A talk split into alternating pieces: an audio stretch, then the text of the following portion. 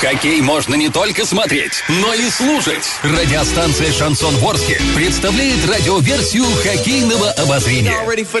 Каждый домашний матч хоккейный эксперт Константин Музафиров выходит в прямой эфир после каждого периода и снабжает вас самой оперативной информацией.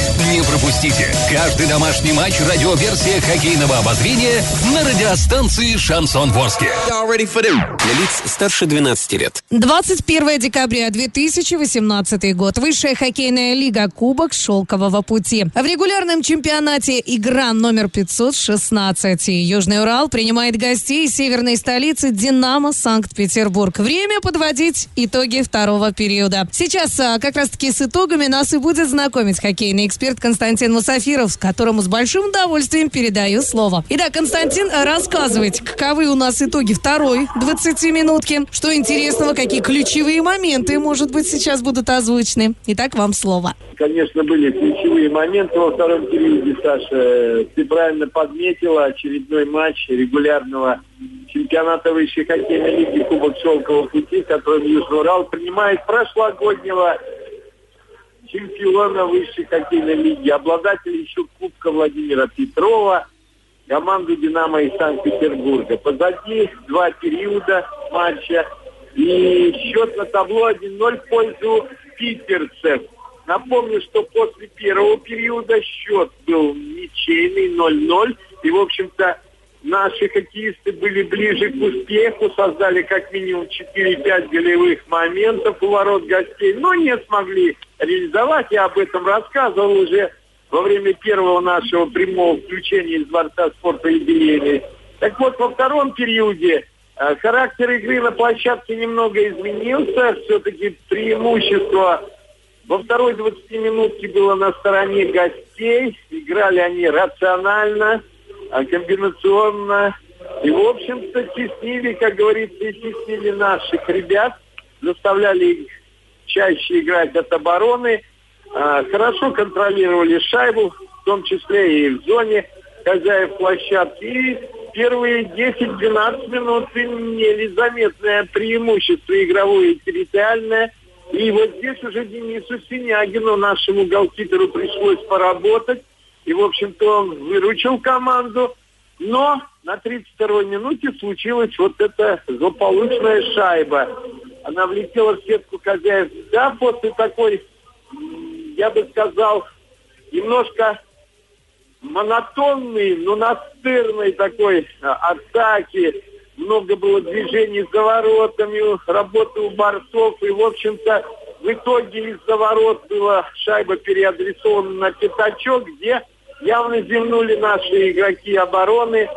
Э, выскочил на ударную позицию, в упор практически расстрелял ворота хозяев Дмитрий Уваров, нападающий гостей. Ну и так скажем, все-таки это была ошибка тактическая, в первую очередь, наших защитников.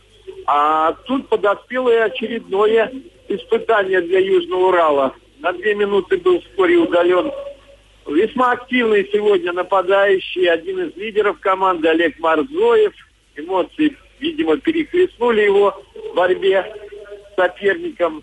И за высоко поднятую клюшку он заработал две минуты штрафа. Но надо сказать, что партнеры смогли, смогли, так скажем, помочь ему выйти на лед не раньше установленного времени. Наша команда оборонялась в целом уверенно, спокойно, и, в общем-то, счет на табло сохранился тот же, 0-1.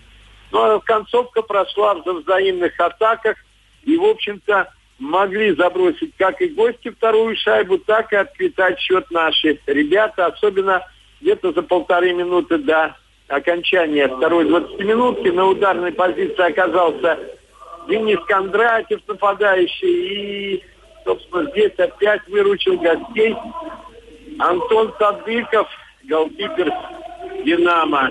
Что можно сказать по э, «Динамо», игре «Динамо»? Повторяю, в первом периоде они все-таки выглядели неплохо, но явно где-то уступали в каких-то эпизодах в скоростном движении нашим хоккеистам. А вот во втором периоде, повторяю, ни в чем не уступали Южному Уралу и более того пытались диктовать свои условия. И отмечу весьма надежную игру динамовцев в обороне. Взаимостраховка, игроки четко знают свои позиции, неплохо отбирают шайбу, борются э, с соперником. И, в общем-то, у нашей команды во втором периоде уже не было столько много моментов, как в первом. Поэтому надо отдать должное, что учли гости свои некоторые промахи. И, в общем-то, посмотрим, что принесет нам третий период. Я думаю, он будет не менее интересным, чем первые два. Но все-таки хочется пожелать нашим хоккеистам побольше хладнокровия, удачи и напора в атаке. Для этого просто необходимо, чтобы забросить шайбу в ворота гостей, а там уж будет играть, наверное, полегче. Ну, в общем, скоро начнется у нас буквально через две минутки третий период. Команды уже выходят из раздевалок, появляется на льду, в частности, Южный Урал. А мы с вами уже встретимся в эфире после окончания этой встречи между Южным Уралом, Орск и Динамо Санкт-Петербург. А счет пока на табло 1-0 в пользу питерцев. У меня вся пока информация, Саша. Спасибо большое, друзья мои. Напомню, это был Константин Мусафиров, наш хоккейный эксперт, специально для вас из Дворца спорта юбилейный. Знакомил нас с итогами второго периода. Ну, надеемся, наши ребята все-таки отыщут этот заветный золотой ключик и отомкнут ворота соперников. Через 30 минут обязательно услышимся. Радио «Шансон». СМИ зарегистрировано Роскомнадзором. Свидетельство о регистрации Л номер ФС 7768 373 от 30 декабря 2016 года. Для лиц старше 12 лет.